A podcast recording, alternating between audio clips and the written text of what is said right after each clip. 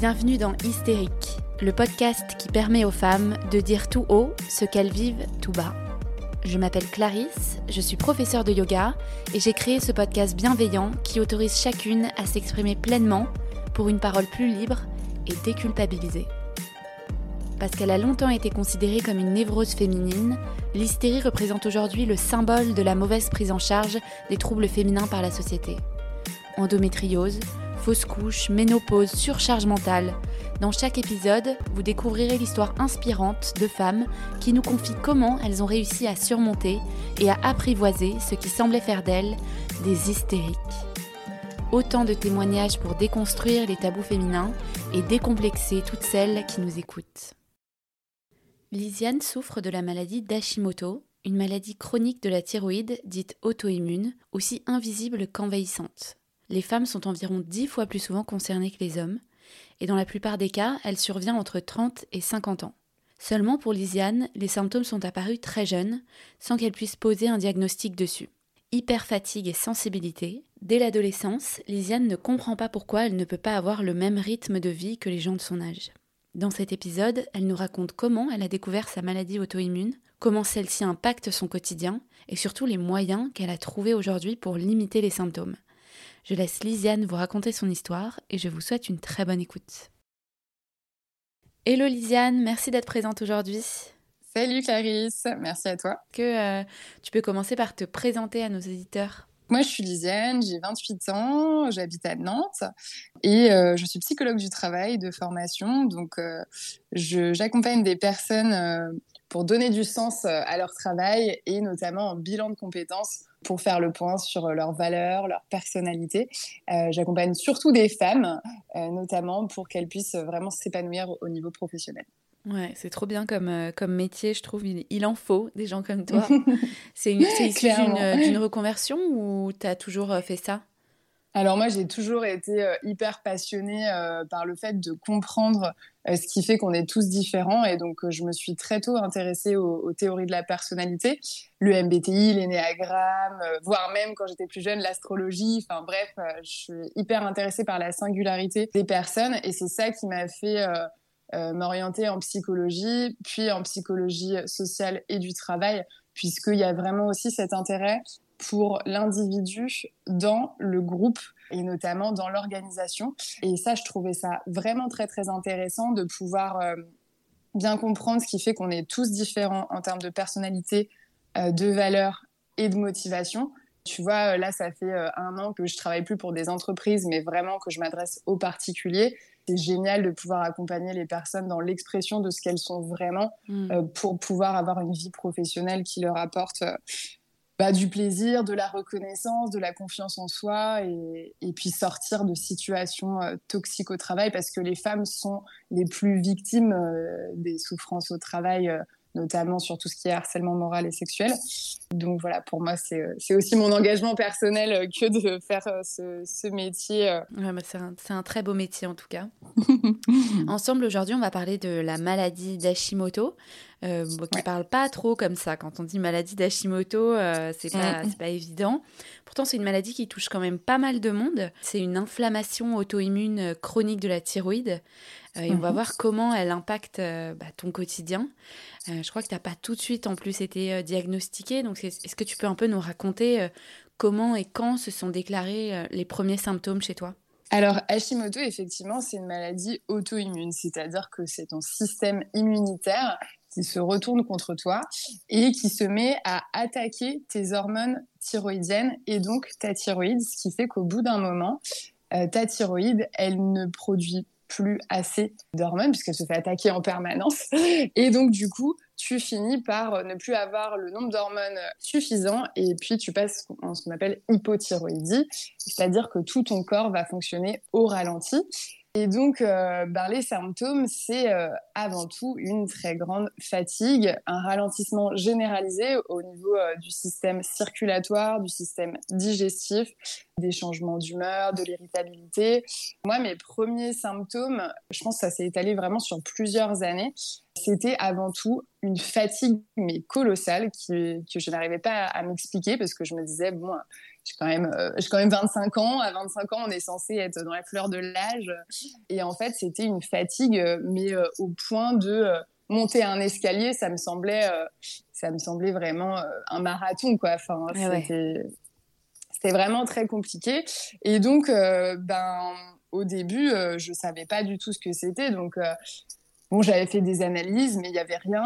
Et, euh, et, les médecins, bon, bah, en fait, si tu leur dis que tu es fatigué, ils vont te dire euh, non, mais c'est le moral, euh, comment vous vous sentez Donc, toi, tu te dis bah non, moi, j'ai l'impression que ça va, mais c'est juste mon corps qui est crevé. mais en fait, du coup, bah voilà, c'est l'errance médicale vraiment pendant, pendant plusieurs années. Et en fait, j'ai été diagnostiquée vraiment au moment où je pense que ça avait. ça devait faire déjà plusieurs années que j'avais cette maladie et donc que ça se dégradait de plus en plus jusqu'à un mois que j'ai passé où vraiment mais j'étais dans un état de d'épuisement mais vraiment énorme quoi. Je pouvais limite plus sortir de chez moi faire des courses rien que faire des courses pour manger c'était euh, ah la croix c'était plus, ouais, plus vivable. Ouais c'est juste tenir debout tu vois une heure me semblait mais mais un truc de dingue quoi. Et, euh, et donc là vraiment euh, je me suis dit bon c'est quand même vraiment pas normal. Et donc là il y a eu re des analyses la TSH. Donc la c'est euh, euh, l'hormone qui est sécrétée par l'hypophyse pour que ta thyroïde produise des hormones thyroïdiennes. Et là, donc, on, ça y est, on a enfin vu qu'elle était augmentée à des taux qui étaient clairement pas normaux.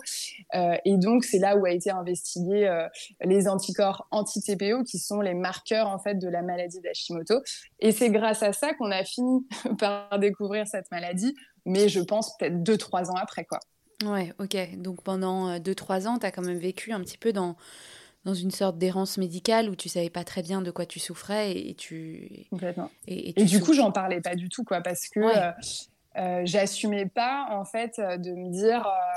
En fait, à la fois, je me sentais pas normale dans mon niveau d'énergie, puisque je voyais bien que mes amis faisaient beaucoup plus de choses que moi, sortaient beaucoup plus, pouvaient faire beaucoup plus de soirées, beaucoup plus d'événements, de vacances, de sport que moi. Donc, je me sentais pas normale. Mais en même temps, comme j'avais aucun diagnostic et aucun truc concret pour pouvoir l'expliquer, et eh ben, du coup, je le cachais parce que j'avais, j'avais l'impression que les gens, enfin, enfin, même, on pouvait me dire, oh, mais t'as la flemme, oh, mais toi, t'es toujours fatigué. Euh, t'as vite des réflexions hein, sur ton niveau d'énergie, euh, mine de rien. Euh, peut-être que maintenant, ça bouge un peu plus, mais. Les gens comprennent pas. Exactement, ça, peut même être mal pris, quoi. C'est-à-dire, euh, si tu annules un truc en disant que tu es trop fatigué, euh, ben les gens, peut-être une fois ça va passer, mais au bout de deux fois, euh, bon, les gens vont vite se dire Oh là là, elle, elle annule tout le temps au dernier moment, ou c'est qu'elle a la flemme, ou elle a mieux à faire. Elle est pas fun. Ouais, grave. Et, et, le fait, moi, par exemple, de pas pouvoir tenir sur des soirées parce que quand j'étais plus jeune, je sortais quand même beaucoup. J'ai beaucoup fait la fête et en fait, d'un coup, limite euh, un peu, euh, ça s'est fait sur une année, mais d'un coup, je me suis mis à plus du tout sortir, plus boire d'alcool, euh, plus faire de soirées, à des âges où, bah, en fait, tout le monde sort quand même encore pas mal, quoi. Et pour moi, c'était un peu, c'était un peu un complexe, quoi, de je sentais, que je pouvais pas le faire physiquement. Du coup, des fois, je trouvais des excuses, quoi. Ouais. Euh, je disais que je pouvais pas, alors qu'en fait, je restais toute seule chez moi le samedi soir euh, sur mon canapé, euh, épuisée à rien faire. Mais je, en fait, je voyais pas quoi dire aux gens, quoi. Je savais pas du tout comment expliquer ça. Puis la fatigue, tout le monde te dit, non mais, non mais la fatigue, faut se bouger. Non mais merci, mais c'est comme si c'était juste un truc. Un manque de volonté, ouais, Exactement. une flemme. Ah les gens comprennent pas, c'est difficile à faire entendre. Et, toi, justement, quand, quand tu t'empêchais de sortir comme ça et que tu as commencé un petit peu à t'écouter, est-ce que tu culpabilisais, tu vois, d'être aussi fatiguée? Comment tu, comment tu vivais bah un peu avec ce symptôme? Bah en fait, euh, franchement, c'était compliqué. Je pense qu'il y a une partie du temps où je me forçais des fois où mais vraiment pour moi c'était oh, des fois je me souviens d'avoir été dans des dans des dans des moments même des repas ou autre et en fait, je faisais comme si j'écoutais les gens, mais, mais euh, cognitivement parlant, j'étais tellement éclatée que, euh, que des fois, je, je faisais un peu semblant d'écouter les gens. Euh, et je me disais, je pensais que à rentrer chez moi et tout. Je me disais, faut que je trouve une excuse pour rentrer pas trop tard. Donc, du coup, je disais que le lendemain matin, j'avais un truc tôt, alors que c'était pas vrai du tout. Ouais, tu t'inventais des, un, bah, agenda.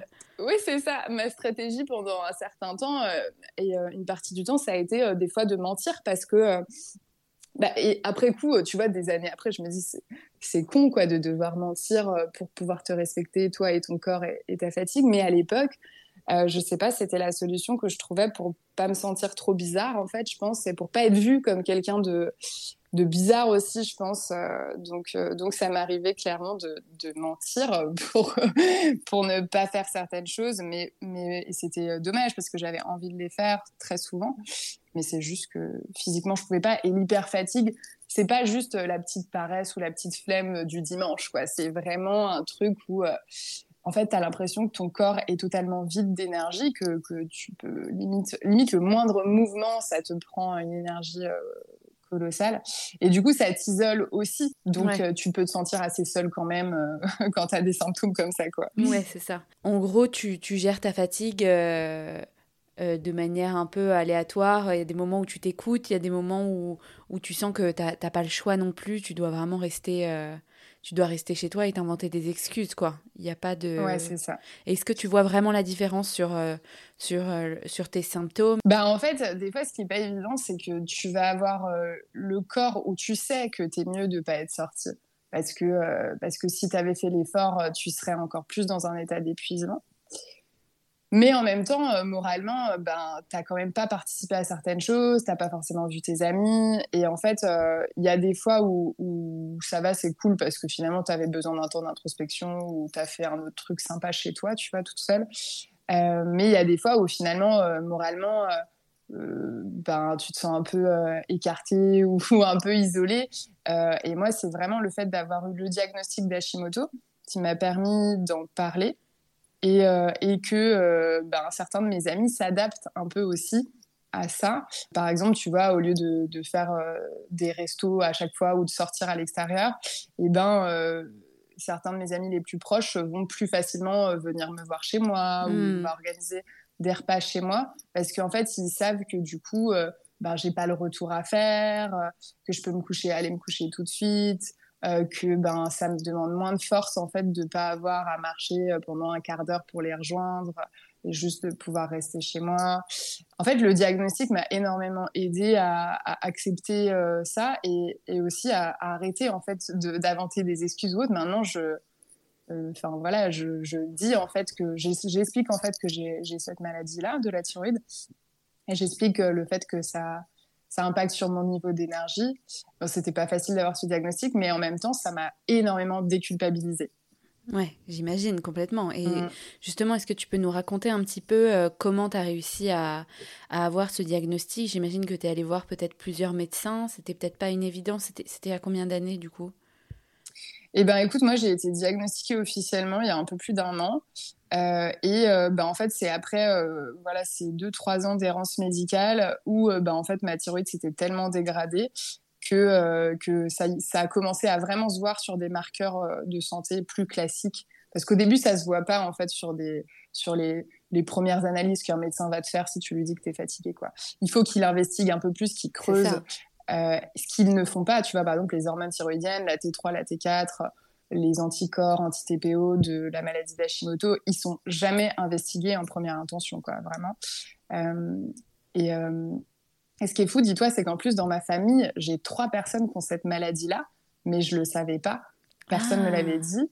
Donc, en fait, j'ai perdu, moi, j'ai aussi, tu vois, eu un peu la sensation de me dire, on a perdu deux, trois ans sur un diagnostic parce que euh, bah, en fait euh, les maladies, la santé, on n'en parle pas en fait en famille où les gens communiquent pas ou ou ne sont même pas au courant de ce qu'ils ont vraiment, tu sais, on leur a juste donné parce que eux savaient qu'ils avaient cette euh, cette maladie. Non, ils prenaient le en fait, ils prenaient le, le médicament sans, sans mm. vraiment savoir que c'était Hashimoto, non? Ben en fait, si tu veux, il y en a un, il le savait. Il y en a une autre, on lui a juste donné bah voilà du lévothyrox mais en fait, ça fait dix ans qu'elle avait ça elle savait pas que c'était Hashimoto. Mais moi, ça, ça, je me dis, ça me paraît incroyable, mais c'est une autre génération. On parle de gens qui ont 50, 60 ans, donc euh, c'est pas forcément la même approche de la médecine. Là, on est vraiment sur euh, le médecin et le sachant, c'est l'expert, donc euh, on questionne pas plus, on cherche pas à savoir comment son corps fonctionne. Ce qui est une approche très différente, je pense, de nos, de nos générations. et puis, et puis ma mère l'a découvert, enfin a découvert qu'elle l'avait, mais bah, qui s'est pas vraiment déclenché, mais parce que moi j'ai su que je l'avais aussi. Donc euh, tu vois, il y a il y a plein de choses qui s'imbriquent et les maladies auto-immunes, tu as une prévalence génétique qui est quand même assez forte. Donc en général, tu as, as, des marqueurs dans ta famille. Mais simplement, comme on, parle très peu, et c'est tabou en fait de parler de santé, de maladies dans les familles souvent. Euh, donc voilà, moi moi tu vois le premier truc que j'ai fait quand j'ai eu mon diagnostic, c'est que j'ai envoyé un, message à tous mes cousins et cousines euh, pour leur dire euh, et pour leur expliquer bon bah voilà, on est plusieurs dans la famille à avoir cette maladie-là. Si à un moment donné vous vous sentez vraiment très fatigué avec tel tel symptôme, cherchez pas pendant trois ans quoi. Ouais. ces, ces tests-là. Et donc du coup, bah moi euh, finalement, donc quand ça a fini par se voir sur d'autres marqueurs, ben si tu veux, c'était une, c'était la médecin qui m'avait represcrit encore la TSH à faire. La TSH, c'est vraiment le premier truc qu'on te fait par rapport à la thyroïde. Et donc là, au bout d'un moment, ça a fini par être visible euh, sur la TSH, mais euh, mais deux trois ans après quoi. Okay. Donc c'est comme ça que ça a été identifié. Et suite à ça, ben, en fait, on te met juste, juste sous les Votirox sans te donner aucun autre conseil. Ben, en disant voilà c'est une maladie à vie petit à petit ta thyroïde va se dégrader et, euh, et, voilà et tu prendras du lévothyrox toute ta vie etc voire euh, tu devras augmenter la dose au fur et à mesure du temps. Au début tu entends ça tu te dis euh, ah ouais je suis quand même pas trop fan. Ça me fait pas trop envie cette idée. Et, et c'est là où moi par contre je me suis dit ben moi pour le coup j'ai vraiment envie de savoir ce qui se passe dans mon corps de comprendre comment fonctionne ma thyroïde qu'est-ce qui se passe et donc, bah, en fait, là, j'ai acheté plusieurs livres là-dessus, j'ai bûché, j'ai lu plein de trucs sur Internet. J'ai contacté euh, une naturopathe qui a aussi cette même maladie et qui est spécialisée dans la prise en charge des, euh, maladies euh, auto-immunes et surtout sur le régime anti-inflammatoire, puisque du coup, ce qu'on recommande pour les personnes qui ont une maladie auto-immune, c'est un régime alimentaire anti-inflammatoire sans gluten sans lactose et en éliminant un certain nombre euh, d'aliments qui peuvent euh, favoriser l'excitation de ton système immunitaire et donc l'importance que prend ta maladie euh, auto-immune. En fait, c'est vraiment comme, comme les maladies chroniques, tu vois, comme le, l'endométriose, le SOPK, c'est c'est aussi euh, par l'hygiène de vie que tu vas vraiment euh, soigner entre guillemets les maux. Et c'est dingue qu'on te l'ait pas dit, euh, tu vois. Enfin, je pense que c'est peut-être un petit peu plus automatique aujourd'hui, en tout cas j'espère, même si toi c'était quand même assez récent. tu vois qu'on qu'on préconise aussi d'autres types de traitement entre guillemets avec euh, de la médecine un peu alternative, plus douce, euh, comme euh, l'acupuncture, les compléments alimentaires, l'alimentation. La, et toi, c'est un petit peu ce que tu as, ce que as fait naturellement, je pense, quand tu t'es dit, bon, bah voilà, là, j'arrête de boire, j'arrête de sortir, j'arrête de m'épuiser, ou tu as mm. senti qu'en fait, c'était juste ce dont ton corps avait besoin, quoi. Exactement. Et en fait, moi, si tu veux, quand j'ai eu ce diagnostic, euh, je me suis quand même euh, dit, euh, je vais voir plusieurs médecins. Et en fait, il y en a absolument aucun qui m'a conseillé des choses concernant l'hygiène de vie ou d'aller vers d'autres médecines un peu alternatives. Donc c'est vraiment parce que moi de base j'avais quand même pas mal de connaissances et la famille d'où je viens fait que je suis assez ouverte sur tout ce qui va être bio, médecine naturelle, etc., etc. Ce qui faisait que moi, j'avais déjà des connaissances et une sensibilité euh, pour ça. Mais c'est vrai que quand ça t'arrive et que tu n'as jamais eu de notion et que personne te l'explique, je vois pas comment euh, tu peux pas sortir ça d'un chapeau non plus. Tu vois l'idée d'aller voir une naturopathe et d'avoir déjà le réseau pour avoir quelqu'un qui est identifié, spécialisé sur ces troubles-là. Bah, c'est vraiment pas tout le monde qui a cette chance-là. Et donc, du coup, euh, ben, c'est vrai que moi, je me suis tournée euh, vers euh, la naturopathie, une prise en charge en naturopathie, donc vraiment un régime alimentaire qui est adapté, des compléments alimentaires qui sont aussi adaptés, puisqu'il y a beaucoup de cofacteurs en fait de la thyroïde, le fer, le sélénium, l'iode, etc. Donc en fait, ton alimentation et certaines carences peuvent beaucoup jouer aussi sur la santé de ta thyroïde. Et, donc moi, je me suis tournée vers ça. Et à côté, comme tu disais, vraiment, l'hygiène de vie, moi, ça m'a, ça m'a fait beaucoup bouger aussi sur ma philosophie de vie, en fait, d'être aussi limitée, de me sentir aussi euh, vulnérable, en fait, par moment, quoi. De me dire, mais en fait, ça peut s'arrêter assez vite, en fait, au sens... Euh, on a l'impression qu'on peut toujours faire tout ce qu'on veut. C'est aussi ce que la société nous dit. Hein, avec de la volonté, on fait tout. Mmh. Mais, mais quand tu es dans un état d'épuisement qui t'empêche juste d'aller te doucher, non, tu as compris qu'en fait, c'est pas la volonté qui fait tout, quoi. Ça m'a fait mettre en place beaucoup de choses et par exemple, euh, ben, je vais me faire masser euh, tous les mois. Donc, c'est aussi un budget. Il y a aussi derrière euh, toutes ces maladies. souvent un budget, c'est un budget qui est vraiment important. Et moi, j'ai des copines qui ont de l'endo, euh, le SOPK ou autre, et c'est pareil, c'est des, des, budgets pour se faire accompagner de manière holistique, euh, des médecines douces, des pratiques de yoga, etc. Mais si tu fais le bilan euh, de tout ce que ça te coûte euh, sur une année en complément alimentaire, en soins, etc., c'est un sacré budget et il faut aussi avoir les moyens pour pouvoir se le permettre. C'est ça, parce que c'est pas du tout remboursé en fait, cette, cette partie-là du, du, traitement. Et pourtant, elle, est, elle est indispensable tout autant que, que ton lévothyrox, je pense. Ouais. Et, bah, euh, et comment toi, tu as, as, réagi un peu à, à ce diagnostic? Est-ce que tu t'es senti soulagée? Parce que justement, tu disais qu'au début, euh, bah, tu avais honte aussi aux yeux des autres de, de dire que tu voulais pas sortir parce que tu étais fatiguée. Je pense qu'il y a une part un peu de, de soulagement de se dire que, ok, c'est pas dans la tête. Et en même temps, bon, bah, voilà, on nous dit que c'est une maladie à vie, que c'est un traitement à vie. Complètement. Et ben en fait, j'ai vraiment eu cette, euh, cette séparation entre deux ressentis d'une part, ben, on t'annonce que euh, c'est une maladie qui est, dégénérative au sens, euh, c'est une maladie qui peut pas s'améliorer. Euh, enfin, c'est pas un truc qui peut se guérir, quoi. Donc, donc tu sais que c'est à vie. donc ça, c'est quand même un diagnostic. Quand tu es jeune, c'est vrai que moi, j'ai toujours eu cette vision. Bah, quand tu es jeune, tu es en pleine santé, tu vois. Donc, donc un diagnostic comme ça posé à, à 26 ans, ça fait bizarre. Et surtout que moi, autour de moi, j'ai pas, j'avais pas de personnes qui avaient des maladies euh, trop. Euh, enfin, en tout cas, euh, je leur souhaite hein, qu'ils restent tous en bonne santé. Mais c'est vrai que je pense que j'ai été un peu la première et j'ai rencontré après, tu vois, des personnes qui avaient de l'endométriose, etc. Mais du coup, pour moi, c'était vraiment, je m'y attendais pas du tout. Donc, ça a été assez surprenant.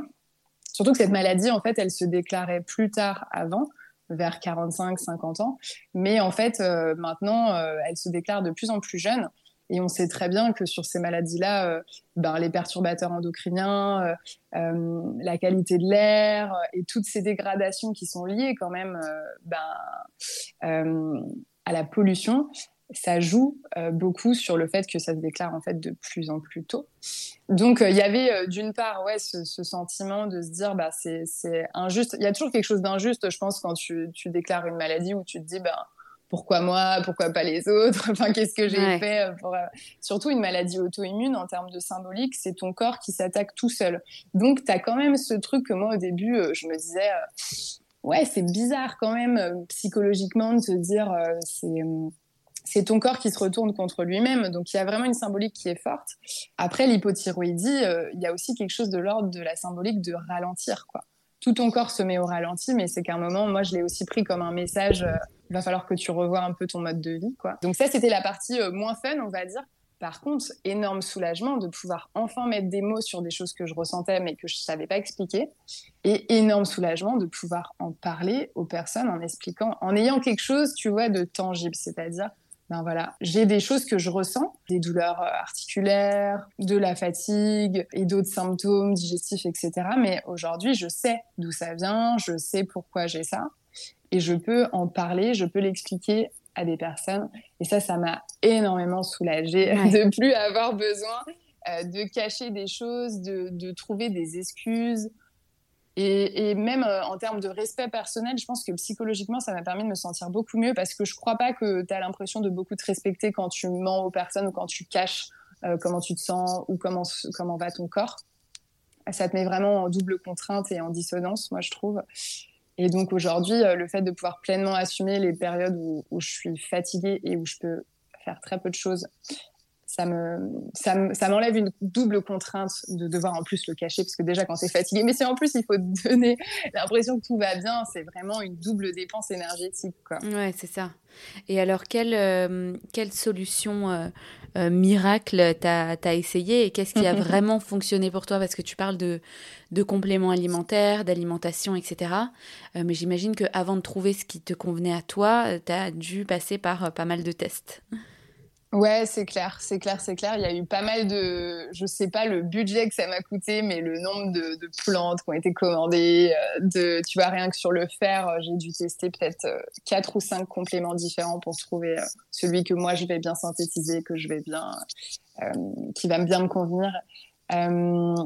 Donc oui, il y a eu toute une phase de test, euh, mais j'ai été bien accompagnée en naturopathie euh, là-dessus. Très bonne nouvelle, c'est qu'au bout d'un an, et grâce à... Là, ça, fait, ça va faire un an aussi que je fais les régimes euh, anti-inflammatoires, et j'ai pu déjà baisser un petit peu mon dosage en lévothyrox, ce qui est quand même très rapide, tu vois. Ouais. donc ça, c'est une super bonne nouvelle, et ça montre aussi l'efficacité en fait de ce régime alimentaire là, quoi qui. Euh, qui, est super efficace. Alors oui, tu manges plus de pizza, tu manges plus de burger sans gluten, mais au moins tu vas mieux, donc c'est cool. Euh, donc ça, c'est très encourageant. Donc moi, c'est vraiment le, premier truc que j'encourage. Ensuite, c'est vraiment les compléments euh, qui sont des cofacteurs de la thyroïde, donc se complémenter en iode, en fer, en magnésium, en... et puis après, hygiène de vie. Euh, des oméga 3, euh, je prends aussi euh, tous les jours des oméga 3. Je pourrais aussi te donner le contact de ma naturopathe qui publie aussi pas mal sur Insta des conseils pour hygiène alimentaire, donc ça peut être très intéressant à partager. Et après, c'est vraiment la méditation. moi, je fais régulièrement de la cohérence cardiaque, du yoga, donc que des sports doux. Quand on a de l'hyperfatigue, il faut surtout pas faire du sport intensif. C'est vraiment pas bon. donc, euh, donc, faut faire aussi attention quand les personnes, quand on dit qu'on est fatigué et que les personnes te disent, te disent non mais fais du sport, va courir, dépense-toi, tu vas voir. Non, ça il faut pas le faire. Quand tu es vraiment à un niveau d'épuisement, euh, il faut vraiment rester sur des choses très douces qui prennent soin de toi en fait, soin de ton corps. Le yoga, la marche, la méditation, le massage, moi je trouve que c'est vraiment aussi un truc pour revenir dans son corps, pour apaiser, pour aussi apaiser le mental et le stress. C'est vraiment génial. Et après, pour moi, ça passe aussi dans ton hygiène de vie plus largement, par te questionner aussi sur les relations qui te prennent de l'énergie ou qui t'en donnent, et de savoir en fait euh, de qui tu t'entoures, Enfin, moi, tu vois, ça m'a vraiment questionné sur des choses beaucoup plus globales. Hein. Enfin, tu vois, moi, je me suis mise à mon compte en même temps que, j'ai eu Hashimoto. Euh, donc, du coup, euh, tu vois, même le fait de, de savoir ben, pourquoi je travaille, pour qui je travaille. Euh, quel rythme. Euh, exactement, exactement. Et tu vois, depuis que j'ai cette maladie-là, je me suis beaucoup plus engagée. Euh, je, je l'étais déjà, mais je me suis beaucoup plus engagée au niveau, par exemple, féministe, euh, à lancer des projets en fait qui correspondent vraiment à mes valeurs. et j'ai aussi fait du tri dans. Enfin, quand de toute façon, quand tu as des problématiques de santé, ça fait aussi du tri autour de toi parce qu'il y a des personnes qui vont qui vont super bien accueillir ça, qui vont prendre ça en compte, qui vont essayer de, bah, pouvoir t'aider ou au moins de prendre en compte tes ressentis. Et puis, en fait, euh, tu as aussi des personnes qui sont un peu hermétiques à ça et qui finalement ne, vont pas faire attention à toi dans les moments où c'est plus compliqué. Et ça te permet aussi de, faire du tri, de savoir ben, en fait, à qui tu as envie de donner ton temps parce que quand tu es en niveau de fatigue et d'énergie bas, euh, c'est là où tu te rends compte que vraiment le temps c'est très très précieux et en fait, à qui tu veux donner, euh, comme tu as peu d'énergie, tu te mets vraiment à être sélectif pour te dire bon, j'ai pas beaucoup d'énergie, sur quoi je, à quoi je l'attribue, euh, à avec quelle personne je vais, euh, je vais passer les temps où je me sens assez, assez disponible en tout cas pour pouvoir faire des événements, être en collectif ou autre. donc ça, ça, pose aussi des, des questions de, de valeur. Et tu vois, moi, en fait, au bout d'un an, je, suis hyper contente en fait du chemin que ça m'a permis euh, de faire au niveau euh, philosophique, euh, au niveau développement personnel. C'est fou, on dirait pas que grâce à, des problèmes de santé, tu peux te développer personnellement, mais en fait, je pense que je pense que beaucoup de gens vivent ça. Ouais, c'est ça qui est incroyable. C'est comme ce que tu disais un peu sur bah, l'obligation de ralentir, qui va un peu à l'encontre bah, de notre société actuelle où on doit toujours être hyper productif, euh, euh, faire plus de sport, euh, effectivement aller vite, etc. C'est toujours dans, le, dans la productivité un peu excessive. Et là, j'imagine que en fait, ça a dû changer complètement même tes activités, comme tu disais, tes relations sociales, ton sport. Enfin, c'est tout ton monde qui a, qui a un peu basculé, mais, mais pour améliorer ton bien-être. Ouais, complètement. moi, je trouve que la notion de, de limite, elle est hyper importante pour l'humain. Mais dans notre société, on nous fait toujours croire que on peut, il faut toujours dépasser les limites, on peut toujours aller plus loin, etc., etc. Mais quand c'est ton corps qui t'impose ces limites, c'est très dur au début parce que on n'est pas habitué déjà à ce qu'on nous impose des limites par définition. Euh, et surtout, euh, c'est dur parce que tu es confronté au regard social, tu es confronté à des normes sociétales qui ne vont pas dans le sens de prendre soin de soi, de s'économiser, euh, et d'être sobre. C'est vraiment tout l'inverse que la société euh, prône, quoi. Donc, du coup, la confrontation à ces limites-là, elle est très dure au début. Mais en fait, au bout d'un moment, elle est très bénéfique parce que elle te permet de revenir à l'essentiel. Et tu vois, moi, aujourd'hui, euh, quand j'ai une journée, mais une journée toute simple, hein, où j'ai de l'énergie, où je me suis sentie bien, où j'ai pu faire ce que j'avais à faire, mais je ressens vachement de gratitude juste d'avoir d'avoir pas été épuisé pendant la journée. Et tu dis c'est tout bête, mais en fait ça te fait revenir à des choses très très basiques. Voilà, tu as pu euh, faire une rando de deux heures et tu te sens toujours bien après, t'es pas fatigué. Et eh ben t'es trop content, tu vois.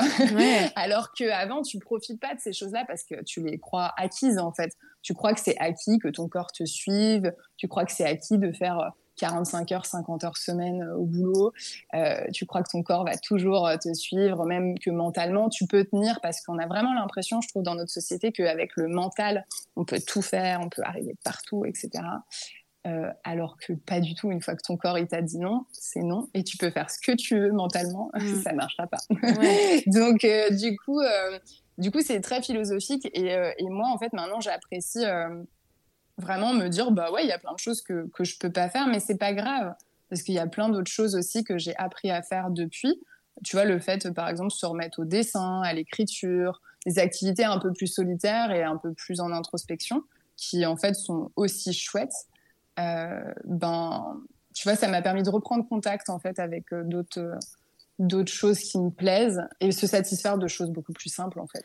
Oui, c'est ça. Et des activités euh, qui sont hyper bénéfiques aussi. On passe souvent à côté, je pense, quand euh, justement notre corps a cette capacité de d'encaisser, de produire, euh, tu vois, et d'être toujours hyper performant. Je pense que justement, on a du mal à ralentir et on gagnerait tous à ralentir un petit peu, tu vois, même cinq minutes dans la journée et juste, comme tu dis, avoir une activité un peu plus, introspective qui nous fait du bien à l'esprit, quoi. C'est clair. Et tu vois, moi, ce que je me suis rendu compte, c'est que quand tu es plus aligné, tu fais peut-être, euh, je sais pas, euh, on va dire 70% euh, de ce que tu faisais avant, vu que as, moi, j'ai moins d'énergie que ce que j'avais avant, ça c'est vrai.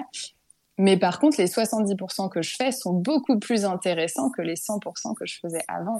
Ils sont beaucoup plus alignés. Je trouve que c'est beaucoup plus porteur de sens. Tu vois, même le métier que je fais aujourd'hui, mais même mes activités, ce que je fais autour, c'est toujours lié à la justice sociale, à l'écologie, au féminisme. Et en fait, maintenant, euh, il y a des choses que je me forçais à faire avant euh ben, pour faire plaisir aux gens ou juste pour correspondre à ce qu'on attendait de moi. Et aujourd'hui, je le fais plus du tout. Mais je pense que si j'avais pas eu euh, Hashimoto qui m'avait forcé en fait à me confronter aussi à moi-même et à passer beaucoup de temps seule parce que ça, franchement, je, je pense que, enfin, tu vois, moi, j'ai souvenir au début de ma maladie, il y a vraiment des fois, c'était euh, pendant trois jours, je restais enfermée chez moi parce que je pouvais absolument pas sortir, j'étais trop épuisée. Mais tu passes pas ton temps à dormir non plus. Donc en fait, finalement, tu fais que des activités seules ou très calmes. Tu reviens beaucoup à toi-même. Et euh, en fait, tous ces temps d'introspection, je pense qu'ils m'ont aussi, euh, un peu comme, tu sais, pendant le Covid, tu as beaucoup de gens qui ont, qui ont réfléchi aussi. et ben le fait d'avoir plus de temps d'introspection, et ça, c'est des choses que, du coup, moi, je me suis mis en ligne directrice dans ma vie en me disant, mais même même, tu vois, mon énergie, euh, si elle remonte et petit à petit j'ai plus d'énergie, eh ben, je veux toujours rester vigilante, par exemple, à dans une semaine ou dans une journée, avoir toujours des temps à moi toute seule pour euh, me demander euh, où je vais, est-ce que ça a toujours du sens pour moi, et prendre un temps aussi qui est assez spirituel, on va dire, tu vois, sur des, des, grandes questions de vie, et rester connecté à ça pour pas me, me reperdre dans, ce, dans cette espèce de de, pression sociale euh, euh, et en fait aller dans des choses qui te, qui te parlent pas, quoi. Ouais, c'est ça. Et alors justement, toi, quels seraient tes, tes conseils pour toutes celles qui nous écoutent et qui sont dans ta situation? Donc, euh, on peut parler de maladies chroniques, de maladies auto-immunes, d'Hashimoto. Je pense que, comme on disait, il y, y, a beaucoup de, de personnes aussi qui souffrent d'endométriose ou de SOPK qui, qui ont les mêmes symptômes que toi. Ouais, complètement. Euh, mais moi, déjà, le premier, le premier conseil, c'est vraiment de revenir à sa valeur personnelle. C'est-à-dire qu'en tant que femme, euh, on est beaucoup à avoir des problématiques d'estime de, soi, de confiance en soi. Certains hommes aussi, bien sûr, hein, mais c'est quand même une problématique qui est à majorité euh, féminine. Et, et, en fait, se dire que oui, on mérite en fait d'avoir du temps pour soi, on mérite d'aller bien, de se sentir bien, Et non, c'est pas normal de passer son temps à se forcer, comme c'est pas normal de passer son temps à être fatigué, à subir les choses. Donc pour moi, il y a vraiment déjà une position idéologique de euh, se reprendre en main au sens, ben, en fait, je suis acteur de ma vie, je suis acteur de ma santé. Et en fait, je mérite tout autant que les autres personnes qu'on prenne soin de moi, qu'on fasse attention à moi. Euh, et euh, du coup, pour ça, ben, c'est à moi aussi de commencer à faire attention à moi. Et, et, vraiment aussi ce côté, quelle est ma valeur personnelle pour que j'ai plus besoin de faire dépendre ma valeur du regard des autres, de, des attentes des autres. Et déjà, ça, ça te libère vachement sur le fait de d'assumer que ben, tu es fatigué, il y a des choses que tu peux pas faire. Il y a des gens à qui ça va pas convenir et c'est pas grave en fait. L'essentiel, c'est que toi, tu sois bien. Euh, mm. donc, pour moi, déjà, le premier conseil, c'est vraiment ça. Et ensuite, c'est euh, bien sûr de pas se suffire euh, de la médecine classique qui sera très peu aidante sur ces maladies-là, de trouver des professionnels, ben, que ce soit en naturopathie ou médecine chinoise. Comme tu disais tout à l'heure, l'acupuncture, ça peut être très intéressant. Et surtout, ben, en fait, revoir son hygiène de vie en donnant une place beaucoup plus importante au corps et au ressenti du corps en termes de fatigue, etc pour moi, en fait, ça, implique de repenser toute son hygiène de vie euh, et dans quoi on investit euh, son énergie et euh, de lâcher prise sur le côté, ben ouais, ça, je peux pas, pas le faire et c'est ok en fait. de toute façon, tu seras, tu seras toujours, il y, aura toujours que toi qui seras toi-même en fait en soi. finalement, on a beau être sur terre pour apporter aux autres et, les femmes sont beaucoup aussi dans ce côté à donner, mais en fait, tu seras toujours la seule personne qui est toi-même. Donc en fait, si, toi-même tu fais pas attention à toi et tu tu penses pas que tu mérites d'avoir aussi cette attention-là et ce soin-là, euh, ben pour moi c'est là aussi où c'est compliqué. Moi, je pense que autant de femmes ont des maladies euh, euh, qui ont justement des symptômes d'hyperfatigue ne l'assume pas parce que en tant que femme, ben, c'est normal de donner toute son énergie pour les autres, c'est normal de passer son temps à s'occuper de ses enfants, euh, de son compagnon, euh, de penser à faire plaisir à tout le monde, mais de jamais se mettre au centre. Et en fait, euh, une, une, maladie, des problématiques de santé, ça t'oblige aussi à te remettre au centre de ta vie et à te dire, ok, en fait, c'est quoi mes priorités? Parce qu'en fait, si j'ai pas d'énergie pour moi, je l'aurais pas non plus pour les autres, et je me sentirais pas bien, quoi ouais, le voir euh, comme une opportunité, entre guillemets, pour, euh, pour se remettre un petit peu au centre, c'est sûr, de, de ses préoccupations, quoi. Et puis, euh, on le dit jamais assez, pour s'occuper des autres, avant, il faut, il faut s'occuper de soi. Bah complètement. Et, et, tu vois, je me dis aussi apprendre à aimer. Enfin moi, tu vois, j'ai vraiment fait ce chemin-là en plusieurs années. C'est qu'avant, je passais mon temps à faire les choses pour les autres, pour correspondre à ce qu'on attendait de moi, comme beaucoup de femmes je faisais toujours passer les, plutôt les avis des gens en premier, mm. euh, les besoins des autres, etc. Euh, notamment dans mes relations euh, sentimentales. Et en fait, ben, avec Hashimoto et le fait de se recentrer sur ses besoins du corps, ben, petit à petit, tu vois, j'ai appris à aimer faire des temps qui étaient que pour moi. Ce qu'avant, j'aimais pas du tout parce que j'avais l'impression que ça servait à rien. Tu vois, j'avais un peu l'impression que. De perdre ben, ton temps, quoi. Ouais. Mais complètement, tu vois, j'avais l'impression sais, par exemple, je me disais pas, euh, je, vais, je vais payer 90 euros un, massage pour mon bien-être, parce que ça me semblait trop cher. Par contre, faire des cadeaux euh, hyper chers pour d'autres gens, ça, il n'y avait pas de problème, quoi.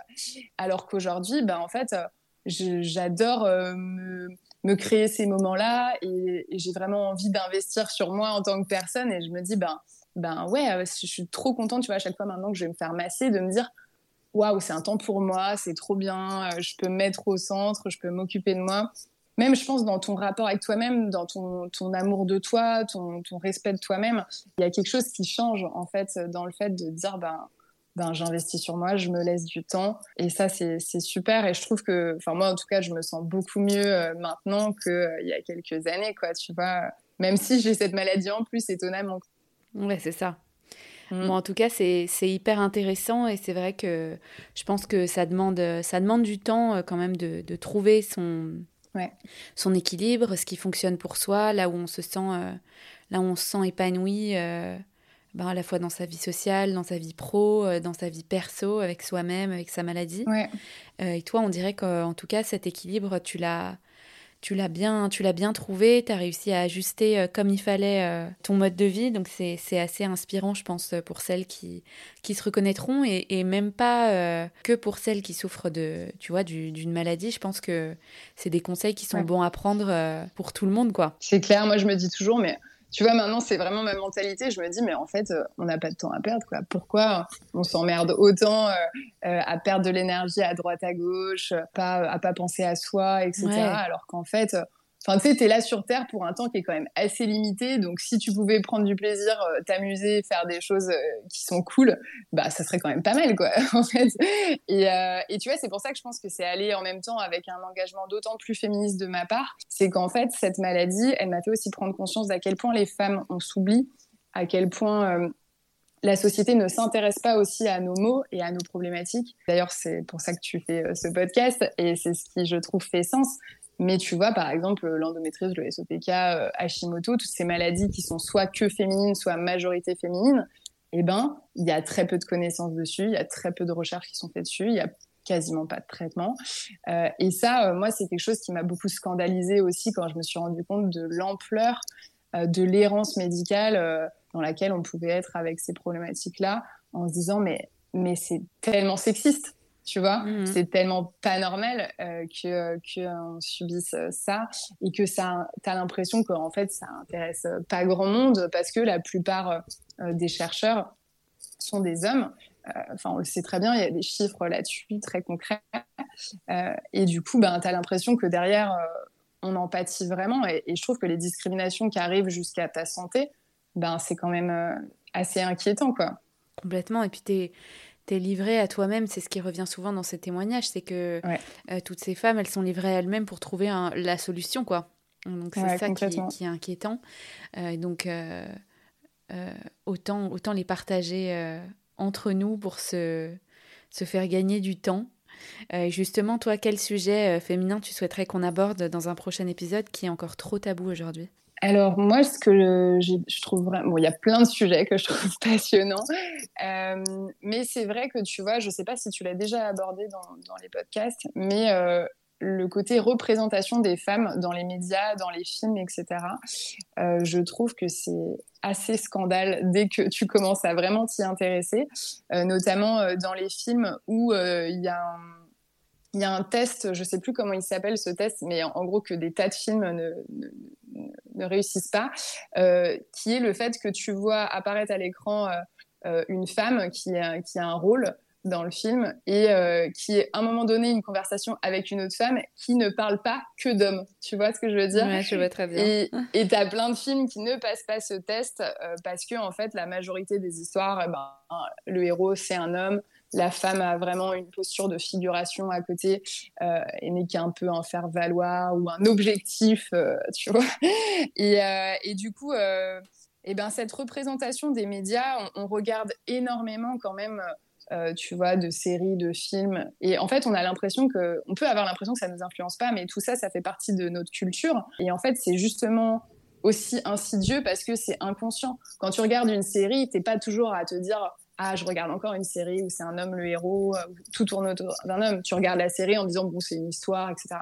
Mais en fait, si tu fais que ça pendant 30 ans, de regarder que des séries qui tournent autour des hommes, où, euh, où, les femmes sont toujours vues comme des objets euh, de beauté, euh, sexualisés, et que entre elles, les femmes ne s'intéressent qu'aux hommes, et qu'il n'y a pas du tout de sororité, qu'il n'y a pas du tout d'objectif personnel euh, pour les femmes, bah, en fait, c'est insidieux, mais au fur et à mesure du temps, euh, c'est ça qui, qui fait qu'on a aussi euh, ben, des, des, grosses discriminations et des stéréotypes bien plus tard dans le milieu du travail ou dans le milieu perso. Quoi. Donc voilà, la représentation des femmes, je dirais, dans le cinéma et puis dans les médias, je pense que c'est un sujet qui est vraiment important. Ouais, je suis bien d'accord. Et c'est un sujet, je pense, qui demande une grande attention et je pense qu'on va en faire une thèse si ça n'existe pas déjà. En tout cas, euh, merci beaucoup Lisiane pour ton témoignage. Merci à toi et puis merci pour, euh, pour cet espace euh, d'échange et avec plaisir pour écouter la, suite de tes podcasts. Bah, merci, avec plaisir aussi. J'espère que cet épisode vous a plu. Un grand merci pour votre écoute. Si vous souhaitez soutenir le podcast, n'hésitez pas à vous abonner et à mettre 5 étoiles sur votre plateforme d'écoute dès que vous avez un petit moment.